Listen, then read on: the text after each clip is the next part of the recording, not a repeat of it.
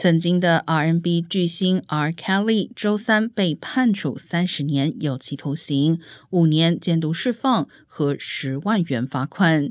检察官此前建议将凯利判处至少二十五年监禁，法官最终量刑超过了检方要求。去年九月，庭审期间共有四十多名证人出庭。受害者称被隔离在酒店房间内，凯莉强迫他们发生性行为，并拍摄下来以控制他们。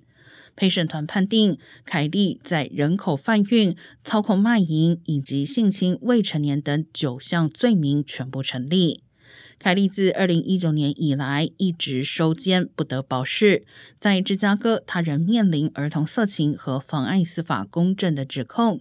审判定于八月开始。